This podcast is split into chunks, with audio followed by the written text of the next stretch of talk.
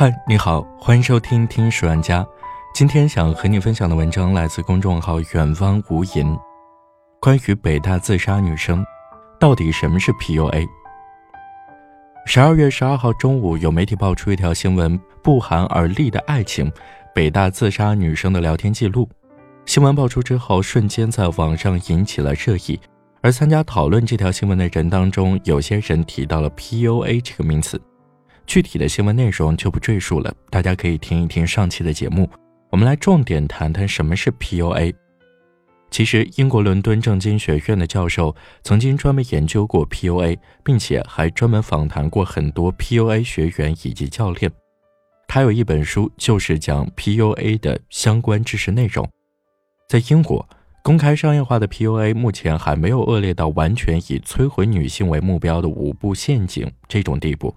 但是有些内核其实是一脉相承的，那就是 PUA 的本质就是控制女性。从表面上来看，PUA 似乎是关于性的，甚至有人会把 PUA 美化为为了得到亲密关系。但是深入的进行探寻，就会发现其实并非如此。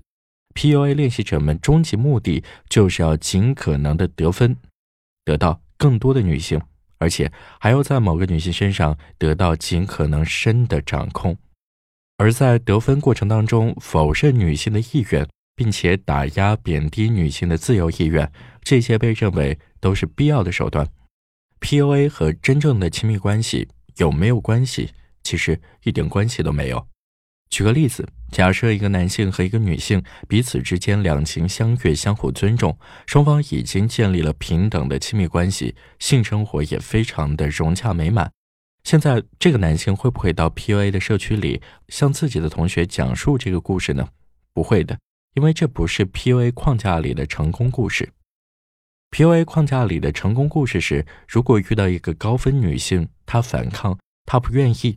的男人用自己练习出来的 PUA 能力，成功的突破了他的防御，完全控制了他的身心，最后他变得百依百顺，任自己摆布，这才算得上是 PUA 社区里会被夸耀的成功故事，才是 PUA 男们能获得同性的膜拜和认同的故事。PUA 从来不是关于爱的，它是关于权力，是关于控制，关于不把对方当成人看。PUA 也无法帮助一个男性获得真正的爱情。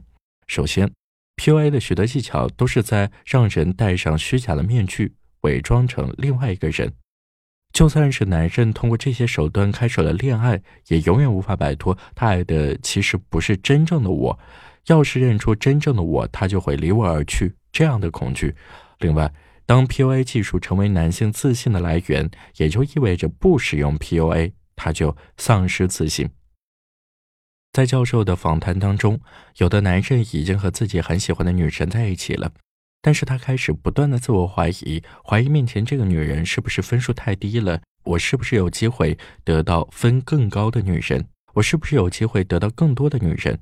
当我守在一个女人身边的时候，我习得的 PUA 技能是不是在不断的退化？我会不会因为疏于练习而变成一个差劲的不被女人喜欢的男人？在这样的焦灼和恐惧当中，他无法享受现在的亲密关系，也无法感觉到满足而幸福，所以最后故事的结局总是走向出轨和分手。有的 PUA 者可能会炫耀自己和六十个女人发生过性关系，但反过来说，这也意味着有六十个女人离开了他。有的 PUA 者可能还会炫耀自己打碎过五十颗心。但无论多少因为他而破碎的心，也不能填满他内心的空虚及恐惧。因为不把别人当人看，就意味着永远无法遇见正确的人。在国内一些 PUA 案例当中，男性常常是要求受害者拍下裸照，再用裸照来威胁对方。